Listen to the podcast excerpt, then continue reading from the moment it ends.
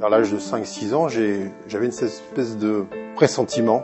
Il y avait autre chose que ce que mes cinq sens eh bien, pouvaient euh, sentir, définir.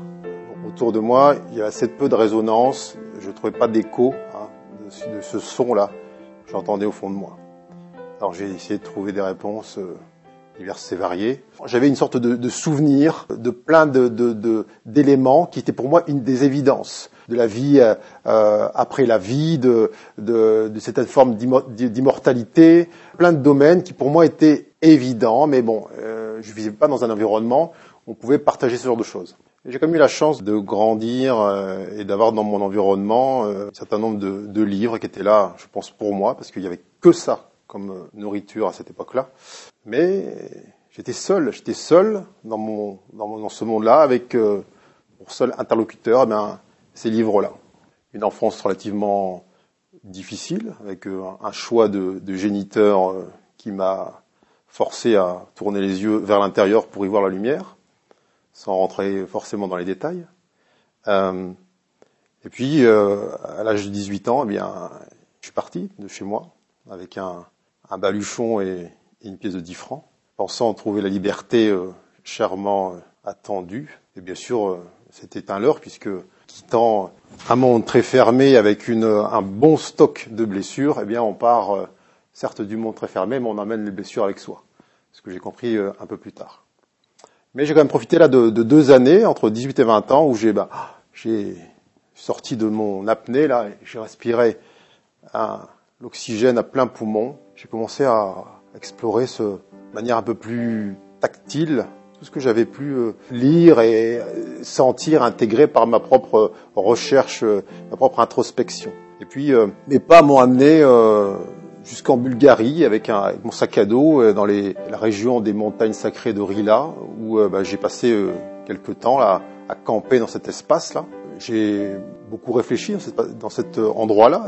J'avais 20 ans, donc très bien, je, effectivement, qu'est-ce que, qu'est-ce que je vais faire de cette, cette vie-là qui, pousse en moi Vers quoi je vais la diriger? Je voulais vraiment, mais évidemment, la, canaliser dans, un, chemin qui correspondait à ce, que, je sentais au fond de moi, à cette, ouverture, etc., euh, etc.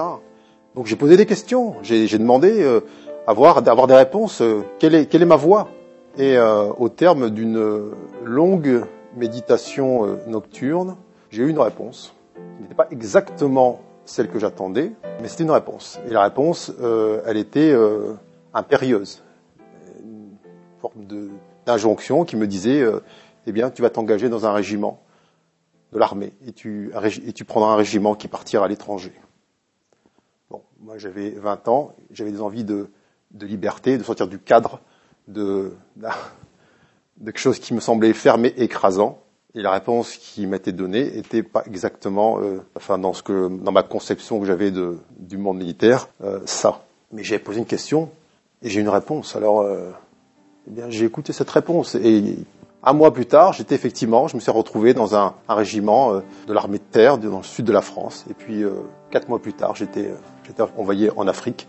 Et c'est le début donc d'un, d'un long périple qui a duré 18 ans. 18 ans où j'ai été envoyé partout euh, dans le monde, un parcours d'ancrage, hein, s'il en est, puisqu'on ne nous envoie pas nécessairement dans les pays où tout va bien, euh, ni où là il se passe rien.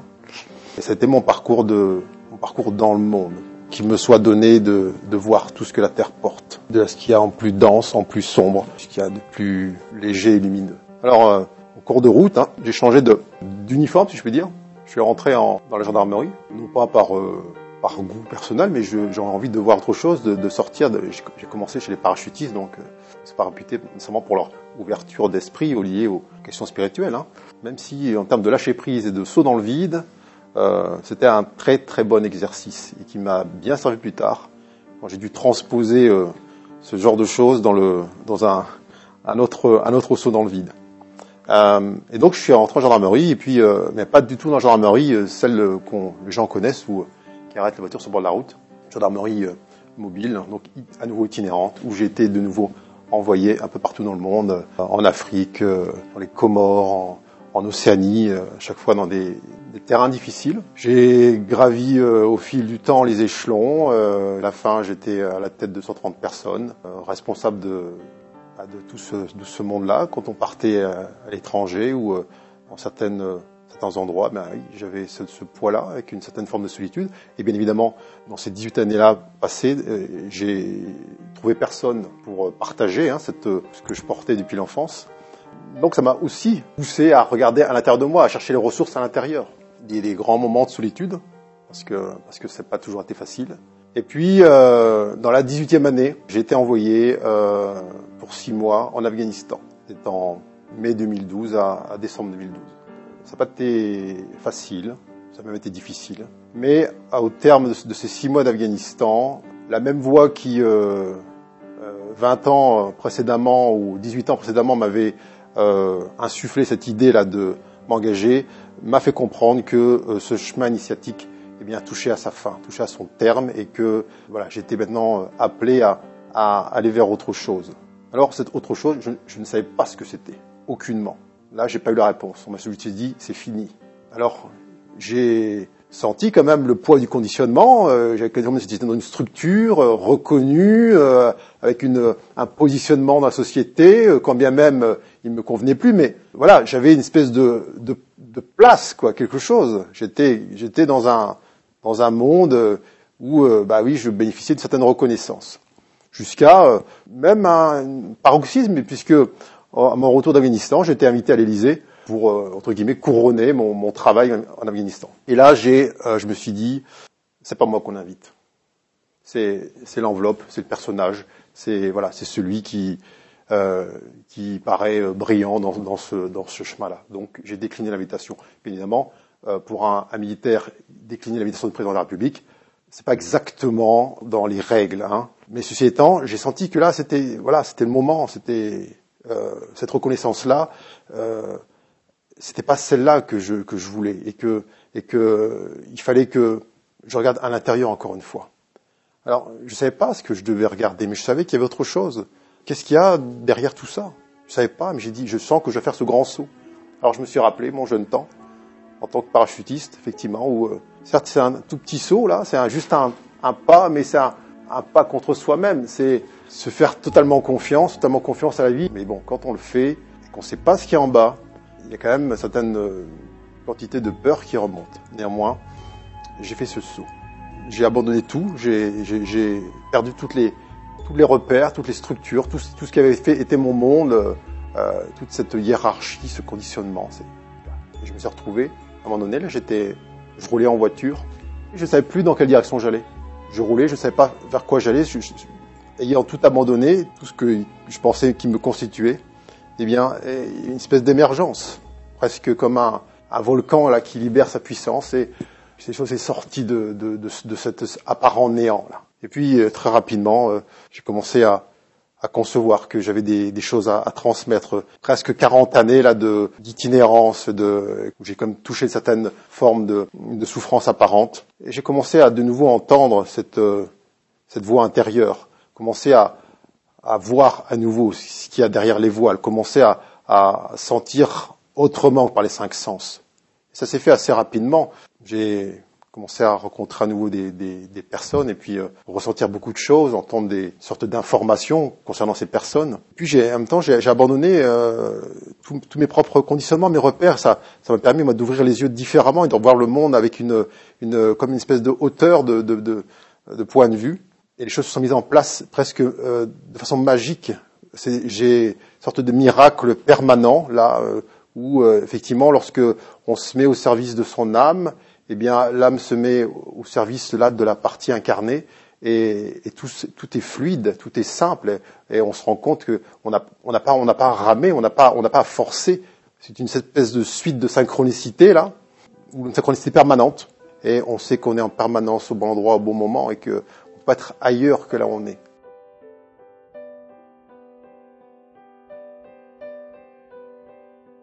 C'était tout sauf une fuite parce que si j'avais dû fuir, je serais pas allé là-dedans. Je serais au contraire parti euh, me planquer dans un, je sais pas quoi, un ashram ou, euh, ou que sais-je.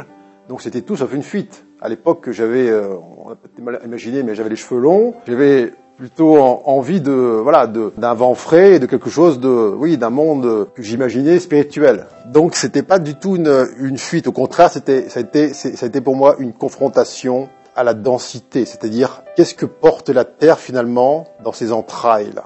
Il y a tout le sang versé par toutes les guerres, les, massacres, les sacrifices, les outrages, tout ça. Je suis allé sentir ça et j'ai compris que sans, un ancrage fort à la terre, eh bien, euh, on peut faire descendre tout ce qu'on veut du, du ciel, en sens large du terme, si on n'est pas ancré, si on n'est pas, on n'est pas profondément arrimé au centre de la terre, eh bien, tu restes en surface et on m'a fait comprendre bon, très bien, tu vas transmettre des choses, mais pas n'importe comment, pas en surface. Tu vas aller euh, au fond du, de la coupe, au fond du Graal, tu vas aller sentir là, le plomb qu'il y a dedans. Effectivement, lorsque tu auras senti ce plomb, tu pourras le transformer en or. Mais avant, tu vas vraiment toucher tout le, tout le spectre de, de ce que porte la terre. Tu vas maintenant voir cela avec un regard empli de compassion, sans jugement. C'est facile, hein, quand on vit dans un monde éthéré, euh, dit spirituel, de prôner l'ouverture du cœur, que tout est paix, tout est amour. Ok, très bien, oui, certes. A-t-on la même capacité de prôner ça lorsqu'on est en face d'un taliban qui égorge des petites filles? Est-ce qu'on est, qu'on est, on a cette même ouverture du cœur là Mais l'alchimie, elle est là, on a le choix. Qu'est-ce que je fais de ce que j'ai vu? Est-ce que ça fait de moi un être aigri, désespéré, euh, qui finalement euh, sort de là désabusé, ou finalement quelqu'un qui, au-delà de ce grand théâtre avec ses forces apparemment en opposition, eh bien, fait un pas en arrière entre cet avant-plan et cet arrière-plan-là. Et puis, observe tout ça avec une forme de distance, mais une distance euh, pleine de conscience, c'est-à-dire, c'est pas un détachement, c'est euh, je vois dans celui qui est en face de moi, non pas l'ennemi, l'adversaire, mais un autre moi-même, qui est certes peut-être moins avancé sur un certain chemin. Mais si je vois en l'autre quelqu'un de totalement coupé de moi, distinct de moi, je ne comprends pas comment fonctionne euh, cette humanité. Et si je conçois que lorsque je change en moi, ce qui me dérange chez l'autre, eh bien, je commence là euh, dans, cette, dans ce processus d'alchimie dans lequel euh, il semble euh, que je sois engagé. C'est ça ce qui m'a été donné de toucher. C'est on m'a montré toutes les, facettes de l'humanité. Alors effectivement, j'ai tout côtoyé dans, ces 18 ans, à la fois des guerres civiles, j'ai côtoyé des chefs d'État, j'ai travaillé dans des ambassades, j'ai vu énormément de, choses et touché énormément de, milieux, des domaines. Et pourquoi C'est pas juste pour accumuler de l'expérience? C'est pour voir finalement cette étincelle commune là qui brille en chaque être et qui voilà et qui les rassemble. On m'a amené là-dedans pour voir non pas ce qui euh, éloigne les êtres humains, mais ce qui les rassemble.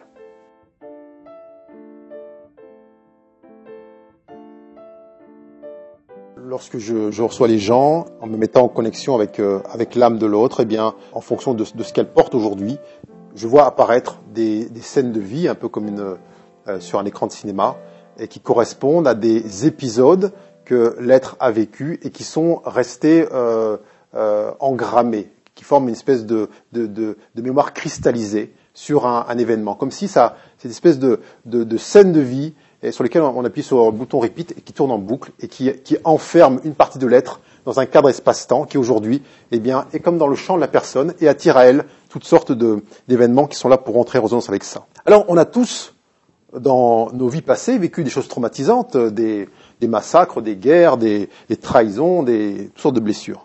Alors après, chacun, selon sa capacité à transcender ça, eh bien, en conserve plus ou moins des mémoires. Mais il faut savoir que l'enfant, lorsqu'il descend dans le, dans le, fœtus de la mère, lorsque le fœtus a trois mois, et jusqu'à ses huit ans, eh bien, il est, c'est vraiment une éponge. Il n'a pas de corps mental, il a juste ce corps émotionnel, et il absorbe tout. il traverse cette couche superficielle qui, qui, entoure la Terre et qui, euh, euh, l'inconscient collectif ou une espèce d'égrégore qui comporte l'ensemble des pensées émises par l'humanité depuis qu'elle est humanité, et dedans il n'y a pas que des belles choses. Donc déjà, ça, ça le, ça le teinte, c'est-à-dire que ça le, ça l'influence. Et en fonction de la grandeur d'âme, si je puis dire, ou de la capacité de chacun, eh bien, à, à transcender ça, eh bien, on s'en, on en remplit plus ou moins le sac à dos en descendant. Tiens, je prendre un peu de, un peu de domination, un peu de soumission, un peu de ceci, un peu de cela, euh, et puis je verrai ce que je peux en faire une fois euh, sur Terre. Ensuite, lorsque une partie de l'âme là se, se, se, positionne dans le fœtus, eh bien là commence véritablement cette incarnation. Et cette partie d'âme qui, qui s'incarne là, bien sûr qu'elle elle possède toutes ses, ses, mémoires antérieures de toutes ses vies, mais là en plus, elle emmagasine eh bien euh, tout ce que sa mère et, et, le géniteur eh bien lui envoient en termes de d'émotions, de ressentis, de paroles, etc., etc. Et ça commence déjà à l'influencer. Donc, euh, outre sa propre, ses propres vies antérieures, ses propres mémoires, eh bien là, le, déjà l'enfant, il, euh, il emmagasine d'autres choses qui ne lui appartiennent pas en, nom propre. Mais encore une fois, avant de, s'incarner dans ces parents-là, il, fait le choix. C'est un choix délibéré. Euh, quand bien même ça peut paraître euh, euh difficile, mais il y a véritablement un, choix qui est fait là. Pourquoi ce choix-là? Justement, c'est un choix qui est lié aux vies passées. C'est-à-dire que toutes les blessures qui ont été vécues dans les vies passées, eh bien, ont vocation à être guéries. Donc, comment on fait pour guérir euh, de nos blessures dans la vie actuelle? Eh bien, on va choisir des géniteurs qui seront euh, à même de pointer du doigt en nous les parties qui sont en souffrance. Alors, ça peut paraître paradoxal. On dit déjà, on vient en tant que victime et en plus on choisit euh, des parents qui vont exacerber les parties souffrantes. Mais oui, mais sinon, comment fait-on pour les sentir? Si on, arrive dans un espèce de monde aseptisé où tout est, euh, tous nos sens sont anesthésiés, eh bien on n'avance pas. Oui et alors, euh, comment faire pour euh, le mieux possible guérir d'une blessure d'abandon? Eh bien, c'est de venir dans une vie où les êtres eh vous placent face à ça et vous montre, regarde à quel point ici tu souffres de, de cela. Donc, effectivement, euh, il y a toutes ces vies-là qui sont gardées en mémoire, et ce choix dans l'incarnation, où on, on, se met, euh, euh c'est un, une forme de défi, euh, euh, voici ce que j'appelle à moi tous les facteurs possibles pour que je puisse identifier les endroits où j'ai mal. Et puis commence cette vie-là, ces huit premières années, où là aussi il y a un certain nombre de blessures qui sont vécues. Parce que lorsqu'on est enfant, tout va bien, la, vie pousse en nous, on n'est pas content, on pleure, on a faim, on crie, on est, etc. La, vie se, se, se, manifeste et puis on a le cœur tout ouvert. Mais est-ce que autour de nous, euh, les parents sont en capacité de systématiquement accueillir cette vie-là euh, dans toute son, expression euh, Quel enfant là qui, dans toute son, ouverture du cœur, n'a pas cueilli des fleurs dans le jardin, tout content de faire ça à sa mère, et, et la mère qui dit mais regarde ce que tu as fait, tu as fait une bêtise. Mais c'est quoi pour un enfant de 4 ans? C'est-à-dire que j'ouvre mon cœur, je laisse monter la vie en moi, j'exprime tout cet amour que j'ai au fond de moi. Et qu'est-ce qu'on me dit? On me dit, tu as fait une bêtise. Donc, l'enfant engramme ça. Lorsque j'ouvre mon cœur et que je, je l'offre en partage, l'adulte, le grand, ma mère, mon père, me dit que c'est une bêtise. Donc, pour être le moins mal aimé possible dans ce monde-là, eh bien, je dois faire en sorte de protéger cette vie que j'ai en moi, ce cœur qui s'ouvre. Alors, euh, tout ça, à, tout ça apparaît aussi dans cette lecture d'âme, puisque il y a ce qu'on a venu là travailler. Bien sûr, ça, rentre. On, prend des géniteurs qui vont réveiller ou euh, pointer du doigt une partie de nous qui est en souffrance. Alors tout ça, tout ça, c'est, euh, on est, la somme de toutes ces, choses-là.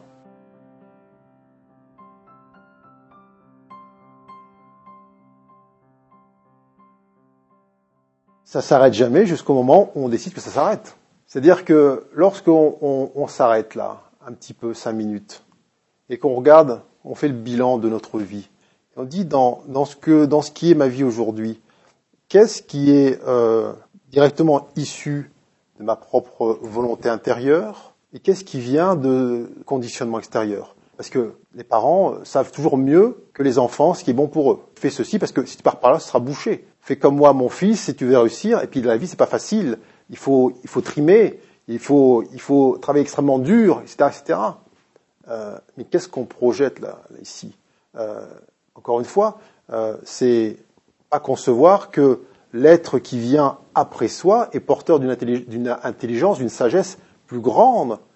Euh, et nous, on fonctionne à l'envers. On considère que euh, le, le, petit être là est un, est un être insignifiant auquel il faut parler comme un demeuré par onomatopée et que euh, à qui il faut montrer la voie. Or, celui qui montre la voie, c'est celui qui vient de manière ultérieure. Et on a oublié ça, on a inversé les choses.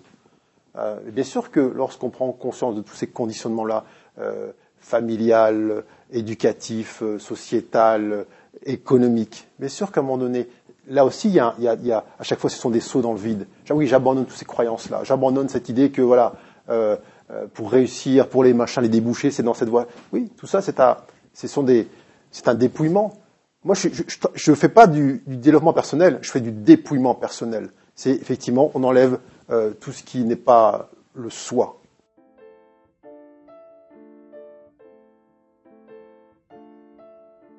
Je demande à la personne de me dire ce qu'elle vit actuellement. Qu'elle mette déjà elle-même une forme de conscience sur ce qu'est sa vie, son quotidien, c'est-à-dire euh, voilà, qu'est-ce qui est aujourd'hui autour de moi, euh, comment je me sens, est-ce que voilà, je, au niveau la, la, vie professionnelle, personnelle, etc.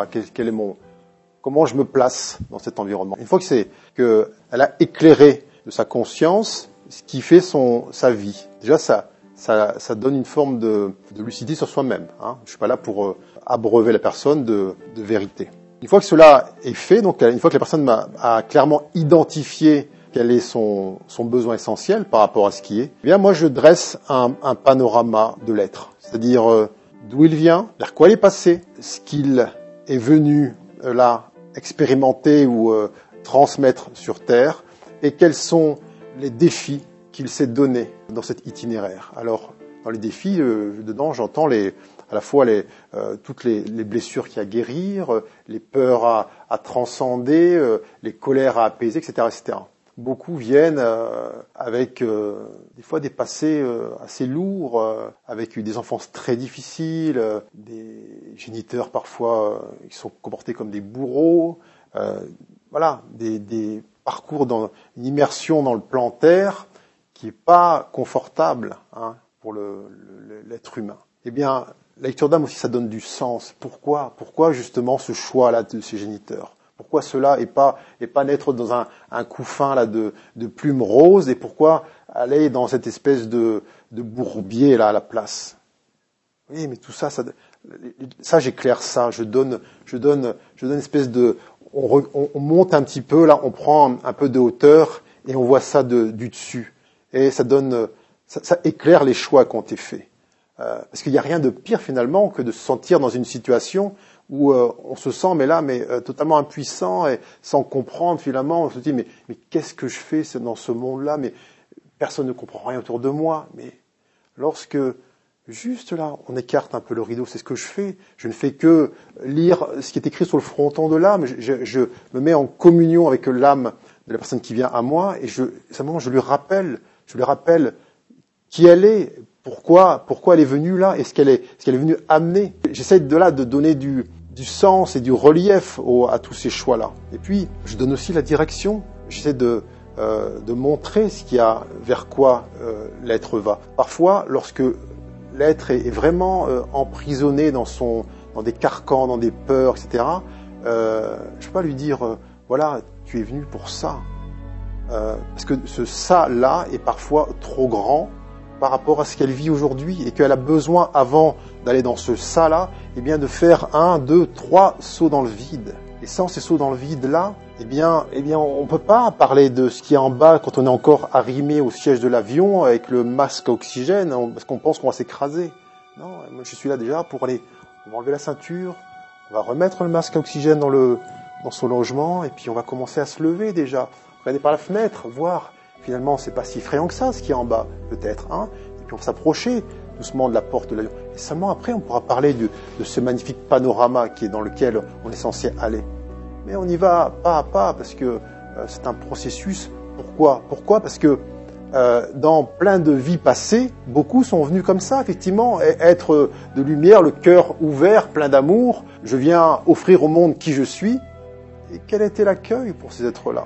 Est-ce que il y a toujours eu les pétales de rose lancés sous les, sous les pieds. Non, bien souvent c'était la tige et les épines qui ont accueilli ces êtres. Il y a eu la, toutes les pertes d'inquisition, toutes les, les, les, massacres de tous les, les êtres qui étaient qui amenaient euh, une forme de lumière. Il y a eu tout ce pouvoir temporel, patriarcal qui, euh, qui a euh, mis une, espèce de chape de plomb sur l'humanité depuis 2500 ans. Et, ça, ça laisse forcément des, traces, des mémoires cellulaires. Et aujourd'hui, lorsque, oui, bien sûr qu'on sent à l'arrière-plan une, force qui pousse, qui dit oui, je, veux, je veux mettre au service cette humanité, je veux offrir qui je suis au monde. Mais devant, une espèce de, mémoire cellulaire qui dit oh là là là, doucement, calme-toi, souviens-toi toutes les fois où euh, tu es venu là, comment ça s'est terminé. Jeté au lion, euh, sur le bûcher, euh, décapité, torturé. Alors bien sûr que euh, dans ce processus qui suit la lecture d'âme, eh bien on travaille là-dessus. Parce que on ne peut pas aller contre ça, on ne peut pas euh, se battre contre ces mémoires-là. Il faut intégrer ça, c'est-à-dire revisiter, et ça sert aussi à sa lecture d'âme, c'est-à-dire revisiter les événements vécus de manière qui sont des événements traumatiques, à la fois dans la vie passée, mais aussi dans l'enfance, depuis la, la vie intra-utérine jusqu'à l'âge de 8 ans, et puis relire ça de manière neutre, apaisée, sans le, tout le, le, trauma, sans, le, sans les, tous ces, ces pics euh, de souffrance émotionnelle qui, fait, qui font qu'aujourd'hui, eh bien, lorsque ces êtres-là veulent tellement eh bien, offrir qui ils sont, ils sentent cette espèce de barrière de ce corps de souffrance qui se met en travers.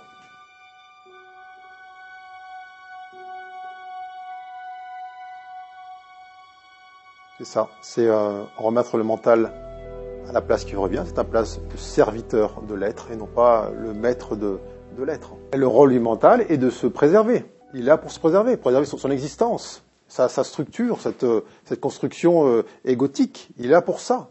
Donc il fera tout pour, pour, pour rester. Donc pour empêcher que l'être, que le soi euh, divin, eh bien, euh, prenne sa place et, le, et, le renvoie, et renvoie le mental à sa place de serviteur, bien évidemment.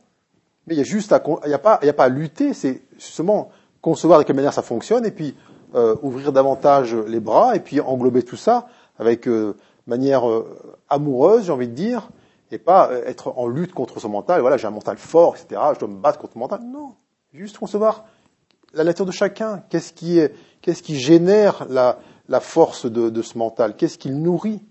Il suffit juste d'arrêter de nourrir ce mental-là. Ce mental-là, il se nourrit bien sûr, il se nourrit des croyances, des peurs, des doutes.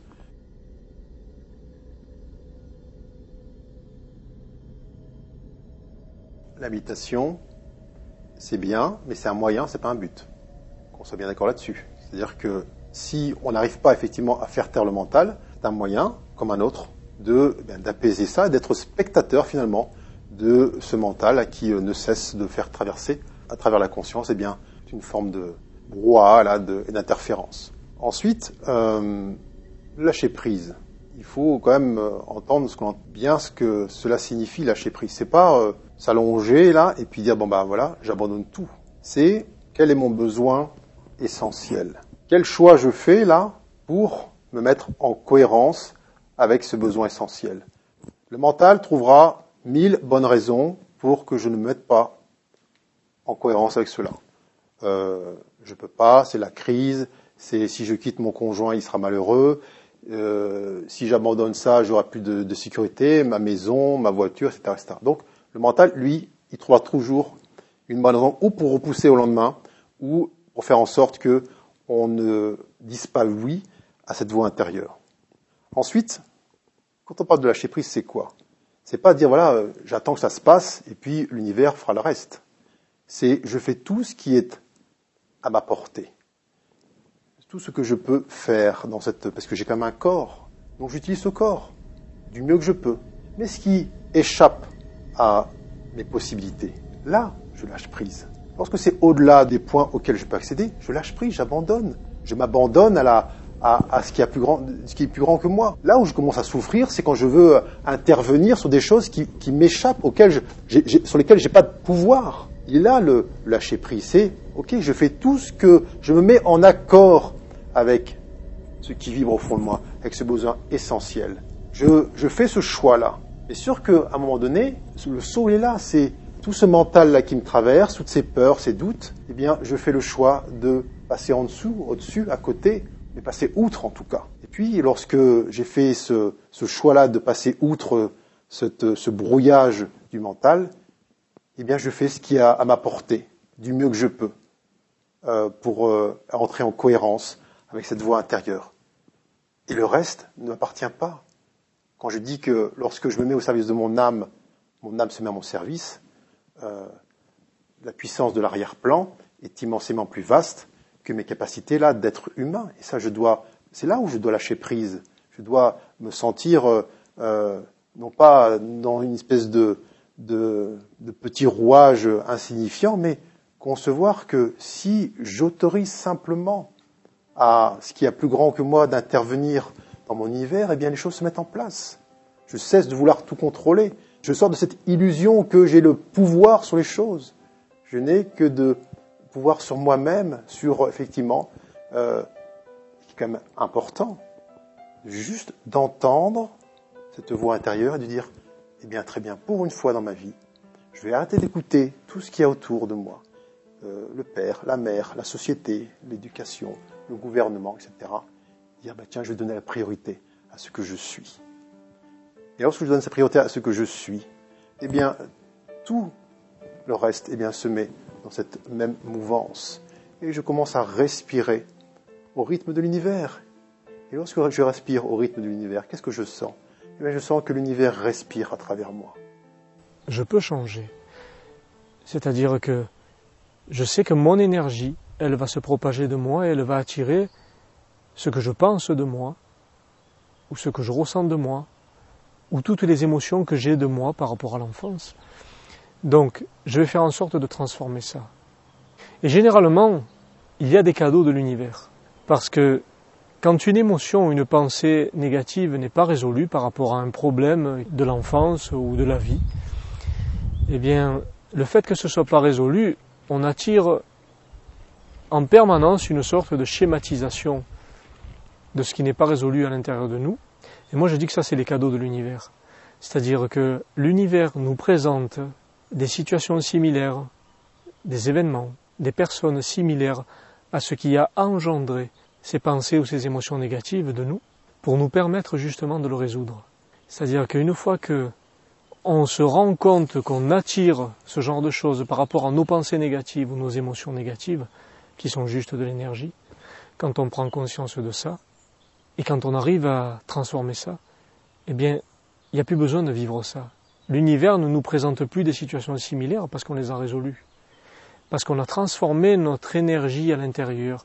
Tout ce qui se passe à l'extérieur de nous, que ce soit dans notre vie, dans notre famille, au travail, ou même à l'autre bout de la Terre. Tout ce qui se passe à l'extérieur de nous est indirectement une contrepartie de nous-mêmes à l'intérieur. Tout est déjà là, tout est déjà présent en soi.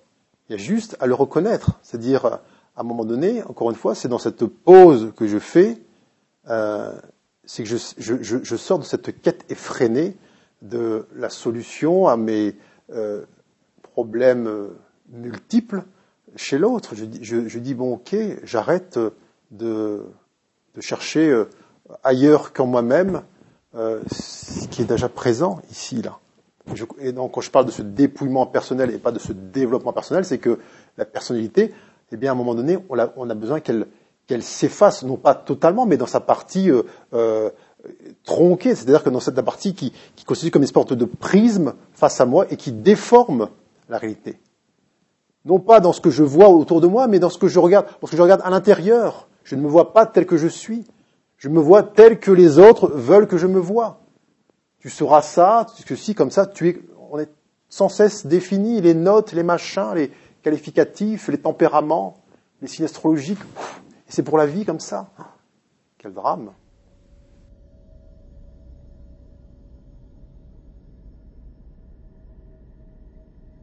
L'élévation actuelle du taux vibratoire de la Terre, des fréquences, eh bien, a deux effets. Elle amplifie à la fois, on va dire, la partie corps de lumière en nous, très bien. Effectivement, chacun se sent appelé à, s'élever vers autre chose. Mais comme cette énergie est neutre, elle est ni positive ni négative, elle amplifie tout.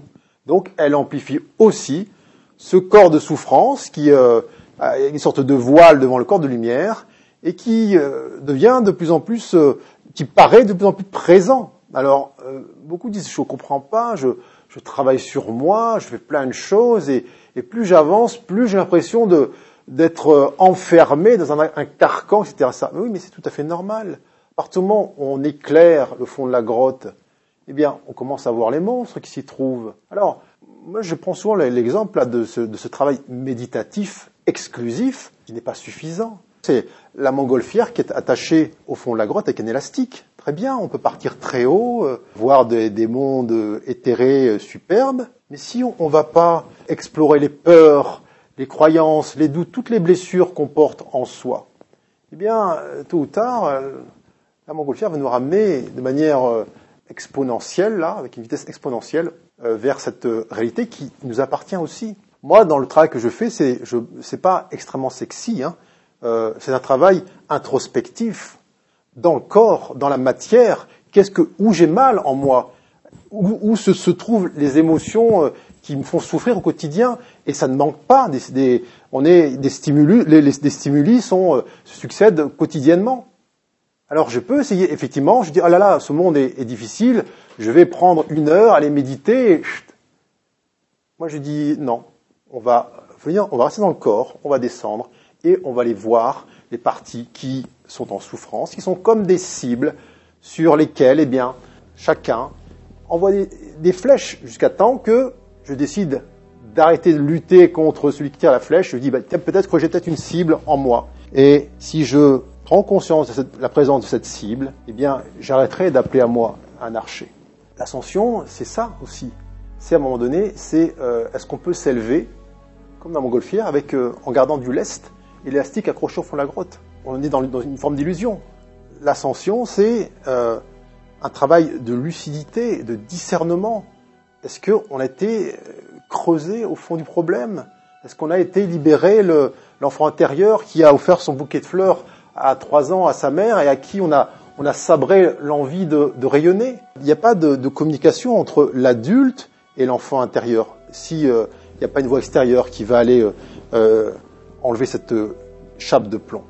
Donc, l'ascension actuelle, euh, eh bien, ça passe par là. Ça passe, bien sûr qu'on sent euh, les vibrations qui montent, mais il faut accueillir tout, tout ce qu'on est, sans jugement, avec la plus grande décompassion, et, de, et de sentir et de mesurer pleinement que ce corps de souffrance là qui semble être comme réveillé, eh bien, c'est justement c'est le moment là, c'est le moment de d'aller goûter ces, toutes ces, ces choses et, et, et, ramener ça au centre. C'est concevoir qu'on est la somme de toutes ces toutes ces vies, toutes ces facettes, et qu'on a besoin là de d'enlever la, la, gangue qui entoure euh, ce diamant.